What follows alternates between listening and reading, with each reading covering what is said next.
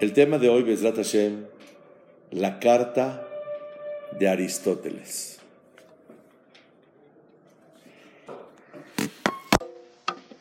Moshe Rabbenu es el hombre más humilde del planeta, de todos los seres humanos.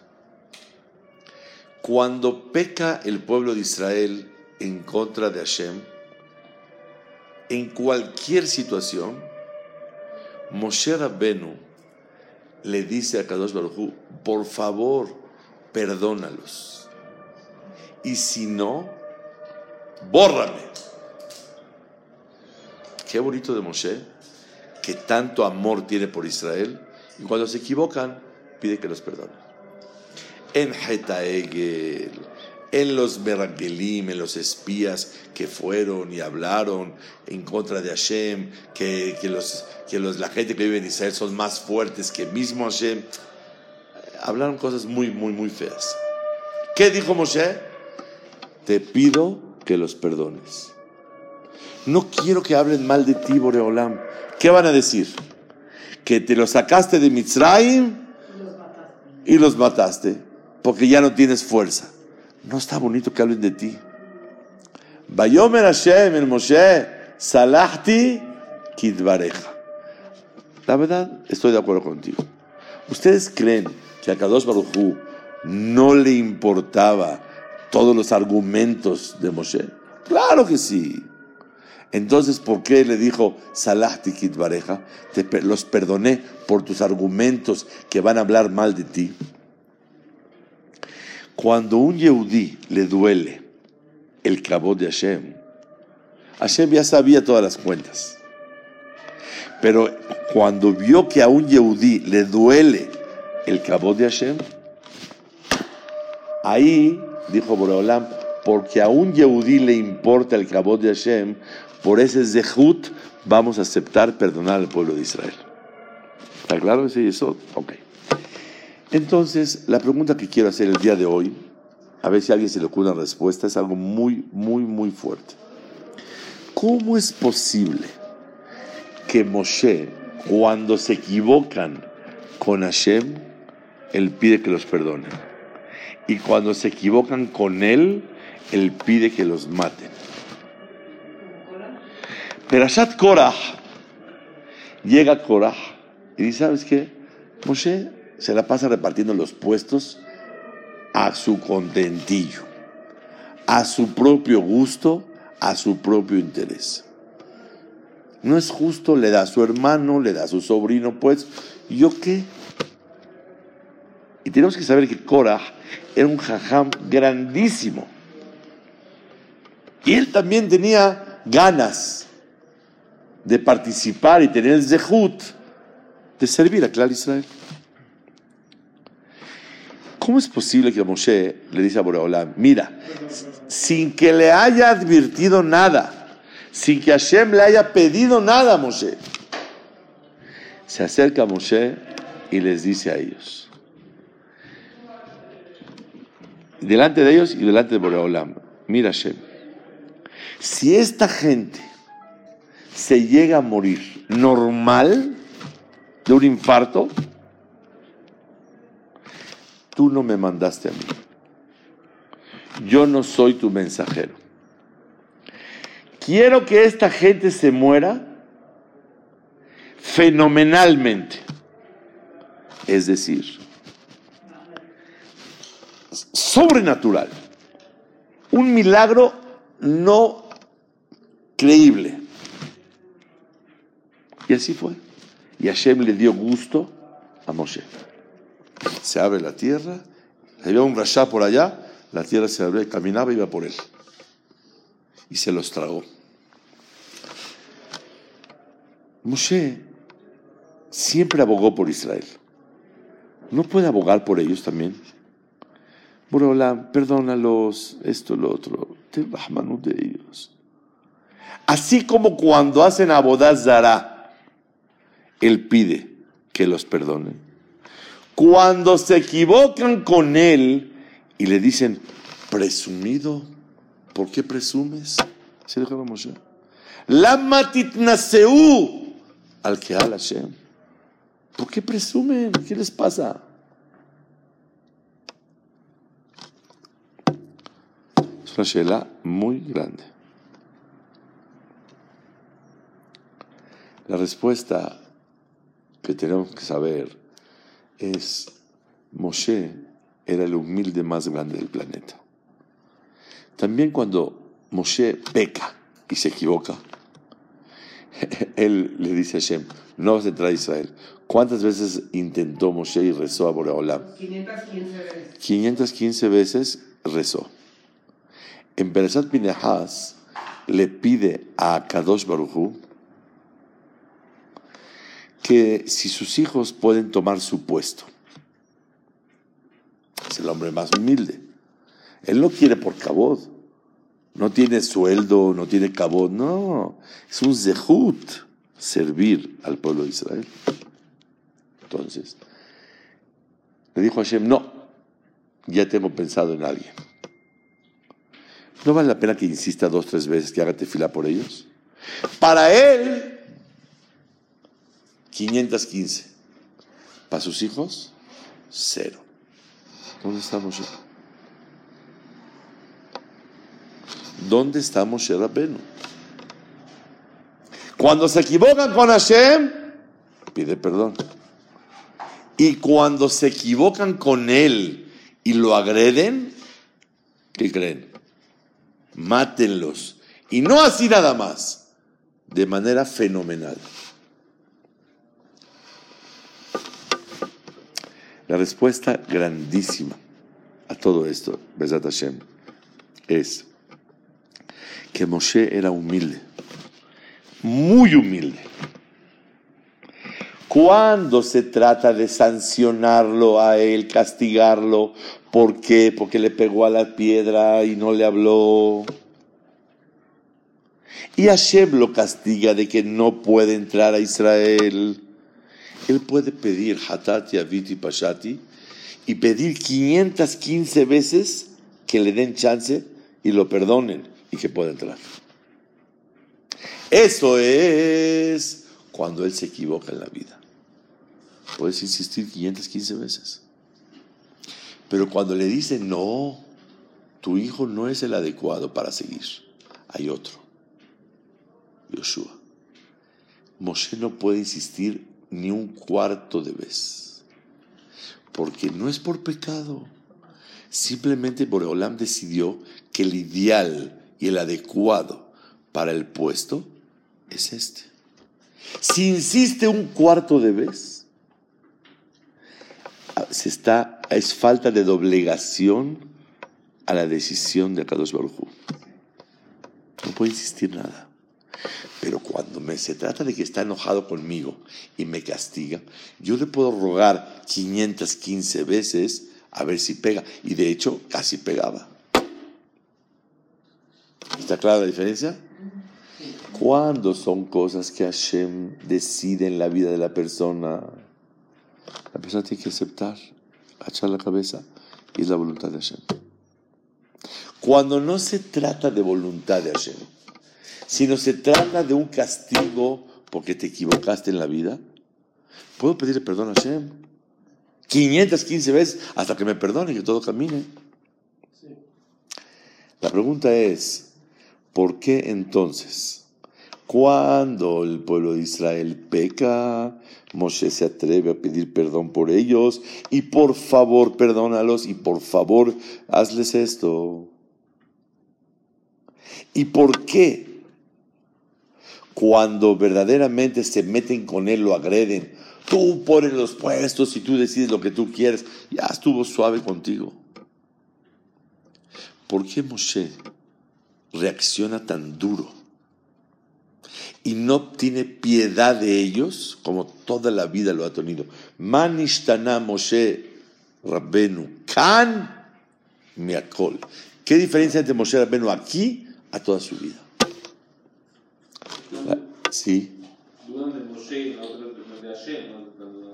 Claro, pero si, no, aquí no dudaron, hicieron la bodazara. Cuando hicieron la bodazara no dudaron, hicieron la bodazara y pidió perdón por ellos. Pues aquí también dudan. Es un abón más chiquito que Abodazara. Ya, por favor, perdónalos. Dijeron Hatati, Abiti, Pashati, ya se acabó. De acuerdo, pero a él lo están agrediendo. Que no, que tú, tú tomaste tus puestos y tú colocaste y tú repartiste a todos. Estoy de acuerdo. No puede Moshe decirle a Hashem, no los castigues. Que pidan perdón, que se doblegue, que esto, que lo otro, y suficiente. ¿Para qué tiene que ser tan duro Moshe? Si se mueren como cualquier persona, Adam yemutun ele lo Hashem shelahani. Si se mueren normales, normalmente, que Hashem no me mandó. Quiero que se mueran ellos de manera fenomenal, una alteración de la naturaleza. ¿Por qué Moshe? Es tan humilde Moshe que no le queda. La respuesta, sí, adelante. Nadie perdona a los demás que no vayan a hacer lo mismo. No sean Y entonces en, la, en Heta Egel, que hicieron Abodazara, no los perdones, para que la gente, le para que todo el mundo aprenda que el que vuelve a equivocarse, mira lo que le pasa. Por la gravedad, ¿no? que hicieron. Sí, es muy grave, pero está más grave Abodazara que, que, que criticar a Moshe Rabbenu. Ah, no, cuando se meten con él, órale, castigo. Y cuando se meten con Hashem, por favor, perdónalos. Es más, y si no los perdonas, me borras. Pasa. Yo creo, Adelante. yo creo que, por ejemplo, él, Hashem puso a Moshe. Si agreden a Moshe, están a- a- a- a- Agrediendo a Hashem. agrediendo a Hashem. Entonces, él dice, para defender el nombre de Hashem que él me puso, que, que puso- Castígalos. Castígalos. Preciosa respuesta de Jaime, que agredir a Moshe es agredir a Hashem. Y para que la gente no lo agreda, para eso no tiene que hacer. Pero esa respuesta no me alcanza. Te voy a, te voy a explicar por qué. Cuando hicieron la boda Zara en Heta Egel, no es agredir a Moshe, es agredir a Hashem. Agredieron a Hashem directamente. Hicieron a boda Zara lo peor. Por favor, perdónalos. ¿Qué diferencia hay en el incidente de Heta Egel? Aquí. Besat Hashem. Oigan, una, lo voy a decir de una manera abierta y agresiva para que se entienda muy bien y voy a leer la carta de Aristóteles. La Torah se entregó en Mahamad al Sinai cuando se entregó. Akadosh Baruj Hu se preocupó. Begam beja ya'aminu leolam. En ti van a creer todos. Moshe emet, betorato emet. Moshe es verdad y su Torah es verdad. Ustedes saben cuántos mandamientos escuchamos. Diez. Dos de Hashem y ocho de Moshe. Y Hashem se los daba, ahí los escuchábamos. Porque nos daba miedo y no podíamos. Ok. ¿Se puede cocinar leche y carne? ¿Quién dijo? No dijo la Torah. Moshe. Moshe escribió que no se puede. Ah, ¿Quién sabe? ¿Quién sabe? ¿Se puede en Shabbat separar el hueso del pescado? ¿Quién dijo? Moshe. ¿El tefilim es negro o blanco? ¿Quién dijo? Moshe. ¿El tefilim es redondo o cuadrado? ¿Quién dijo? Moshe. ¿Se puede uno casar con su hermana? ¿Quién dijo? Moshe. ¿Se puede uno casar con su suegra? ¿Quién dijo? Moshe. ¿Quién dijo? Moshe Rabbenu. Etcétera, etcétera, etcétera. Blisof sin fin. Pero escuchen, sin fin de detalles de la Torah de Hashem. Sin fin. Toda la Torah, toda la Gemara, todo el Midrash, todo el Zohar y toda la Torah, el Sefer Torah mismo, ¿quién lo escribió? Moshe. ¿Y quién le dictó? Con su ojo. Y él subió 40 días y 40 noches a recibir toda la Torah. Cuando Am Israel tiene Yetzer de pecar y hacer abodazara, no. Si hace Teshuvah, Hatarte, Pashati, perdónalos. Si Moshe, señoras y señores, no es auténticamente Emet, se cae la Torah. Si Moshe no es Emet, la Torah no es Emet. Cuando Amisel estuvieron en Mahamad al Sinai, subieron todos, estaban alrededor de la montaña, sube Moshe Rabbenu, y de repente había una, una, una eh, columna de fuego, y Moshe Rabbenu entra por ahí, se abre el fuego, entra por ahí, y todo el mundo y baja una nube tremenda, y el cielo, el que ven ustedes el cielo, baja a la montaña, así, así, y todo el mundo viendo, y había relámpagos y truenos, se oía el shofar, y la voz de Moshe se oía en todos lados del mundo. Y se, era milagros. ¿Cuántos milagros? Yo no sabía, pero este año lo estudié. 40. Belina de creación nos dé vida y salud para que el año que estudiemos los 40 milagros. Entonces, ¿para qué tantos milagros? Para que se quede testimoniado delante de 3 millones de personas que Hashem es Emet, Torato Emet, Moshe Emet, Veam Israel Emet. Es todo. Todo lo que viste, esto fue para ustedes. Hashem se reveló, hizo milagros, maravillas, cosas tremendas. Lo que nunca se vio en el mundo. Entonces se demostró el Emet de Akadosh Baruch. El Emet de la Torah y el Emet de Moshe y el Emet de Israel. Es Mahamad al Sinai. De manera agresiva, les quiero decir que hubo dos Mahamad al Sinai. Ustedes sabían que hay uno, ¿verdad? Dos. Uno en Nitro, en Mahamad Sinai, y otro en Perashat Korah. Cuando llega un señor jajam grandísimo, y si usted anda inventando sus puestos y anda quitando y poniendo eh, para aquí, para acá y para allá, quiere decir que él desafía el Emet de Moshe. Si él desafía el Emet de Moshe, quiere decir que Moshe no es tan Emet y no fue mandado por Hashem. Si Moshe no fue mandado por Hashem y no es Emet, toda la Torah se cayó. Y Moshe lo Emet, Torató lo Emet. ¿Está claro? el motivo que Moshe Rabenu exige que se mueran no es castigo. La prueba está que se mueren con un infarto no le, no le alcanza. Él quiere que haya un fenómeno que se abra la tierra y se los trague. Y, y si un señor estaba allá, a 20 metros, la tierra caminaba, iba por él, se lo tragaba y lo traía para acá. Milagros tremendos. ¿Para qué fue esto?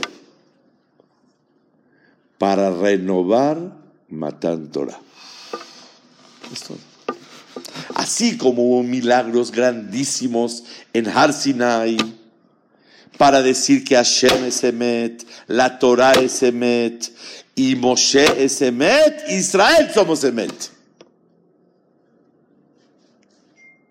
De la misma manera, en Pedashat Korah, el humilde de los humildes sabía que hay que perdonarlos. Sabía que no hay que vengarse de ellos.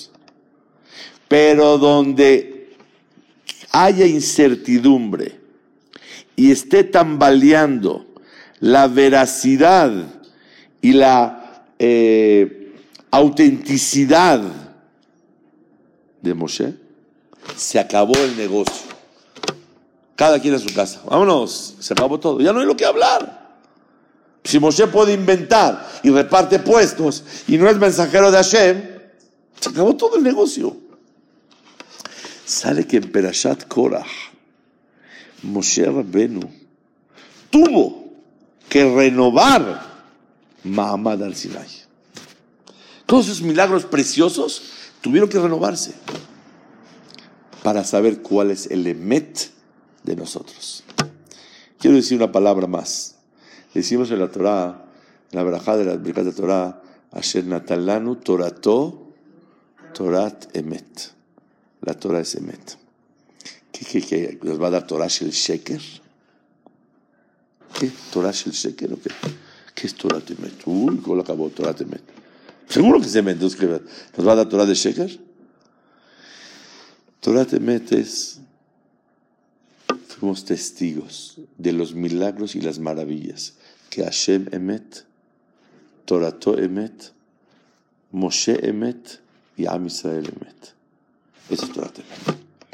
Vimos tanto en Mahamad al Sinai como en Perashat Korah nuevamente que ahora sí, si se abrió la tierra, ¿qué dijeron todos? ¿Qué decían en la tierra abajo? Los de Korah. Moshe Emet. Ay, ¿ganamos? No. Perdónanos, Moshe, Hatati, Abiti, Pashati. No me sirve. Si dice Hatati, Abiti, Pashati, no me sirve.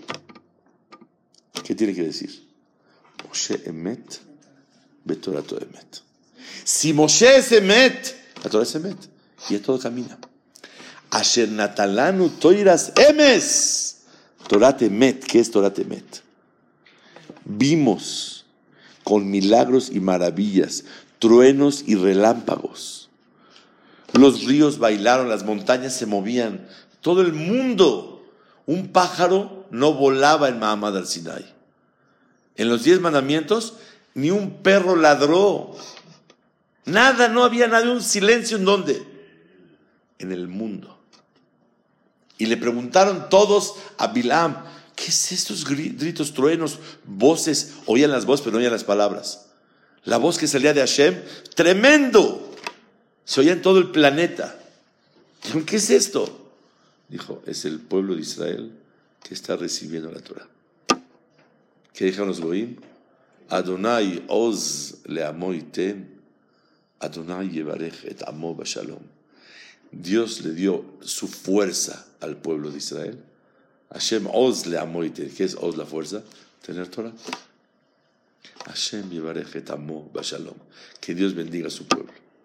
Así dijeron los goim. Cuando vieron que la grandeza, ¿qué es esto? Entonces, Mahamad al Sinai no hay duda. Y todo el mundo sabe de qué se trata. Y hay mitzvah de la Torah todos los días. Recordar Mahamad al Sinai. Y la persona cuando va a decir Shema dice, malkenu le gadol. Nos acercaste, ¿qué tienes que recordar? Nos acercaste a Mahamad al Sinai. Y acuérdate un poquito de los milagros que hubieron. Cuando Moshe ve que Korah movió el tapete, cuidado, ahora sí no. Yo soy muy humilde. Pero donde yo me pase de humilde y los perdone, todo el judaísmo está quebrado. Por eso aquí es el único lugar que Moshe no aceptó perdonar. No es perdonar es más, si se mueren los castiguen, no le es suficiente. Tiene que ser un milagro para atestiguar el emet de nosotros. Ese es el pirush de la palabra Benatan Lanu Torat Emet. Segunda explicación, ¿qué quiere decir Torat Emet? Ay, ay, ay, qué belleza. La Torah que nos permite ver la verdad de la vida.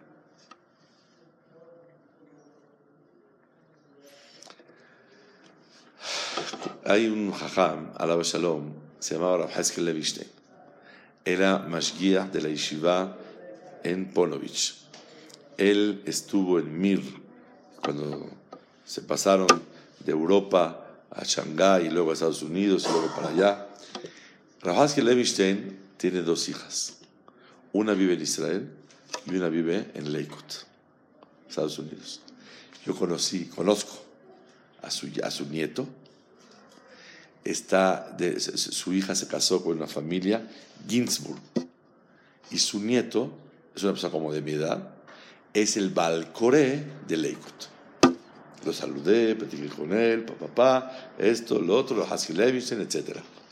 Resulta ser que a Haskell Levinstein le manda a su hija American a Beneverac una caja. No sé si ustedes se imaginan qué será. Un regalo a su papá. Y su papá no speak Spanish, no speak English, no speak nada. Bekoshi hibrio, puro Yiddish. Le llega una caja, abre la caja y ve una, una base de metal con botoncitos de colores y un recipiente de vidrio en la parte de arriba. Lo ve con su esposa y dice, ¿qué es esto? ¿Quién sabe? ¿Sabes? Yo creo que sea un florero para Shabbat. Una base de aluminio plateadito y un vaso de vidrio arriba y decorado con botoncitos de colores. Y lo puso el echador enfrente de la mesa de Shabbat, le echó agua cada viernes y ponía dos flores, una por Zahor y una por Shamor. Llegó una visita a su casa, llega a su casa y ve, ¿qué es esto? Dice, ah, ¿qué es esto? Dice, la verdad no sé, me lo mandó mi hija americana de Estados Unidos. No sé, no le entiendo bien qué es, pero yo creo que es un florero con una base bonita y un recipiente de vidrio. Le pongo agua y se ve bonito para el Shabbat. Dice, ay, jajam, si usted supiera qué es esto, ¿qué es? Dice, es un mixer. Usted con esto puede hacer jugo de zanahoria, jugo de naranja, y puede hacer esto, y puede usted moler jitomate, y puede hacer esto, y puede hacer todo. ¿Cómo es posible, jajam? Esto es un florero. ¿No, no ve que tiene una, una cosa así? Se conecta y le hace todo bien bonito. ¿Qué no vio el instructivo? Dijo, la verdad, no. Ni entiendo. Dijo Rav Haskell Evinstein, La Torah viene de Hashem. Si un florero, que es un mixer, una licuadora, si no lees el instructivo, no lo sabes usar. Este mundo tan precioso, el que no lee instructivo, no lo sabe usar. Hasta aquí sus palabras. Y no puede ser que una, una licuadora o un mixer tenga instructivo y el mundo no tenga instructivo. ¿Está claro? Aumenta un servidor unas palabras de la siguiente manera. Para lo que usó el aparato es Jabal. Qué lástima. Y para lo que no lo usó, es más Jabal, más lástima. Para lo que lo usó, que es un florero, Jabal, esto es un florero. Y para lo que no usó, que se refiere a no aprovecharlo y a usarlo como debe de ser, es más Jabal todavía. Quiero decirles de la misma manera en la vida. El que no tiene Torah, escuche la oración, el que no tiene Torah en su vida, para lo que usa su vida es Jabal. Es usar una vida como usar una licuadora y un molinex para florero. No sabe usar la vida porque él la usa a su entender. Hazito, como no tiene instructivo, no tiene Torah. Para lo que usa su vida es jabal, es lástima. Y para lo que no la usa es más jabal, es peor todavía. Ese es el pirush. Venatan lanu Torah temet. ¿Qué es Torah temet? que Akadosh Barujú nos dio la Torah para ver el emet de qué? De la vida. Eso es Torah Temet. Quiero traer para finalizar una carta. Sí. Adelante. Ok. Quiero finalizar trayéndoles una carta que la acabo de estudiar y no puedo exagerar. Yo lloré cuando la estudié. Resulta ser, ¿por qué lloré? Porque he sabido que Aristóteles llegó a niveles altísimos hace mil años. Y Aristóteles es de los filósofos más poderosos que existió en la humanidad y dentro de todos los de Grecia, todos Aristóteles y Platón y, Homero y Sófocles y Masaryk y todo, todo, menos Ejército Nacional. ¿Era de Aristóteles? No, Goy. Y él era un genio. Y los hajamim, griego, griego, y los hajamim sabían que él casi, casi tenía Roja Kodesh. Tenía así una visión muy grande. Era muy, muy inteligente. Era una potencia. Bueno, estudiando yo el tema de Mahamad al-Sinai, ay, ay, ay, de verdad, no, no, no lo pueden creer. Es, es de verdad sorprendente.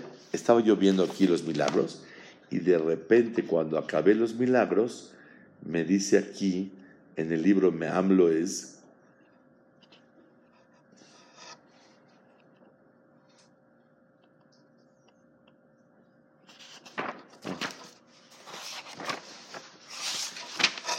Sí, dice aquí el título, La carta de Aristóteles a Alejandro Magno. Michtav me Aristo de Alexander Mogdon. ¿Él se la mandó? Él se la mandó.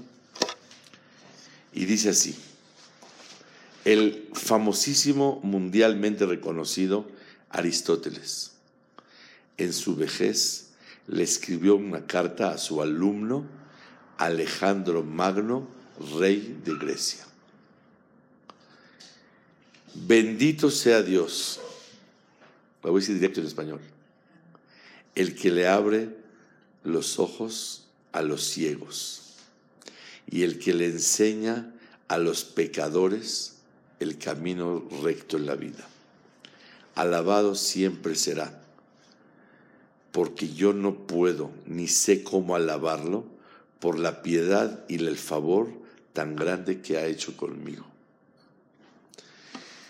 Me sacó de la locura que yo estuve metido en ella toda mi vida, ocupándome de la sabiduría de la filosofía y explicar todo de manera natural y la naturaleza y la naturaleza según el cerebro humano que alcanza a entender. Hice libros, infinidad de sabiduría como la arena del mar. Y hasta que me di cuenta ahora, que me tuve la oportunidad de dialogar con un jajam de los jajamim de Am Israel y hablando con él me mostró su sabiduría tan grande y reconocí la grandeza de la Torah Kedoshá que se entregó en Mahamad al Sinai. Y eso jaló mi corazón, las palabras de Torah, que me mostró y me enseñó toda la verdad y las maravillas que hay en ella. Yo fui un hombre torpe, que no entendí la mayoría de las cosas, y yo pensaba que todo se manejaba de manera natural, hasta que acabo de reconocer que todo lo maneja el creador del mundo de manera maravillosa, fenomenal, sobrenatural. Cuando vi todo esto, me puse yo a pensar y a pensar y a analizar la sabiduría de la Torah, que todas sus palabras están basadas en las columnas de la verdad, no como la sabiduría de la filosofía, que todo es Hebel, vanidad. Por eso, alumno mío, Alexander Mogdon, Melech Gadol, Alejandro Magno, el rey grande, que no te dejen llevar mis libros, ni a ti, ni a, tus compañeros los filósofos. Porque si yo tuviera fuerza de recopilar todos mis libros que escribí con esa sabiduría, los hubiera hecho y los quemaría en el fuego, para que no se quede nada de ellos. pero no está en mis manos. Mis libros ya están esparcidos en todo el planeta y no tengo fuerza para reunirlos. Yo sé el castigo tan grande que me va a castigar mi creador por el pecado tan grande que cometí de haber perdido toda mi vida en ese tipo de vanidades e hice pecar a los demás. Por eso, hijo mío, Alejandro, te escribo esta carta para enseñarte a ti y a todos tus compañeros que la mayoría de las cosas que quieren explicar de manera natural intelectual para que se entiendan, todo es mentira. quiero que sepas que Akadosh Barujú es el patrón del universo y él lo dirige con su fuerza grandísima. Mi suerte mala ocasionó que mis libros se repartieron en todo el mundo. Por eso quiero notificarles a todos que ya no pierdan su tiempo. No se fijen en ellos ni los toquen, porque es un pecado grandísimo perder el tiempo con mis libros de filosofía que todos son mentira y no tienen base. Aristóteles.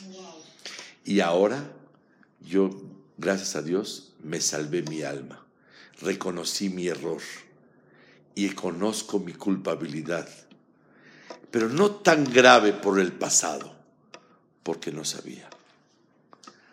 Pero ahora que reconozco la verdad, entonces mi corazón se quema por haber perdido tanto el tiempo toda mi vida.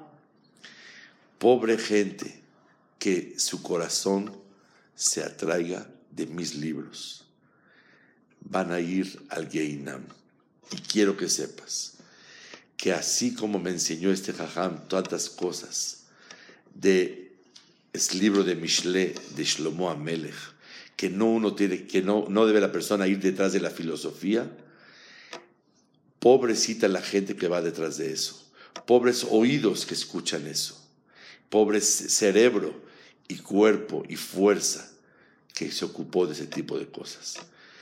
Y lo que tú me alabas a mí y me dices que soy internacional y todo el mundo habla de mí, quiero decirte, y me, me alaban mucho, yo preferiría la muerte en vez de que tanto difusión haya tenido mis libros. Y que sepas, Bevadai Torah, los que se dedican a estudiar Torah,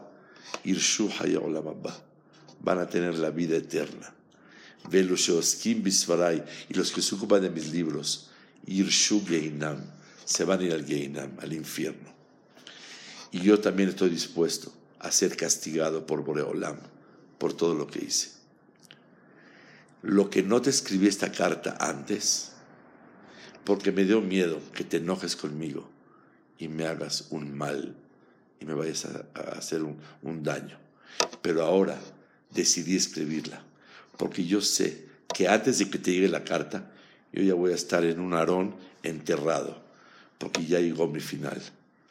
Saludos de tu maestro Aristóteles, el que se aparta del mundo, Alejandro Magno, el rey grande de Grecia. Una locura. Yo calculo, calculé que me parece que es el Ramban. O el Rambam, sí. ¿Por qué Porque. palabras? ¿Mande? ¿Por qué usas esas palabras? ¿Qué palabras? Eh, o sea, Aristóteles, ¿por qué usas las palabras? Ah, él decía, Dios, el creador, ya, el creador. ya. Porque reconoció, la, se la enseñaron. Y los goyim saben, todo el mundo reconoce la grandeza de él. Y dice que Dios me castigue y que Dios me perdone. Lo que hice no fue tan grave, porque no sabía.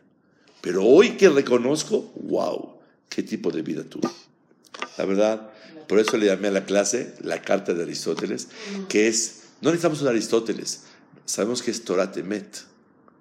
Pero que una persona como ellos se doblega a Kadosh Baruj después de estudiar Torah y reconocer que los que estudian Torah van a tener el mundo venidero y una persona tan sabia y tan inteligente tú no eres tan inteligente como Aristóteles. Y él reconoció la grandeza de Kadosh Baruj. Eso es lo que tenemos que tener todos claros. Benatal Lanu, Torah Temet. Hashem nos dio Torah Temet.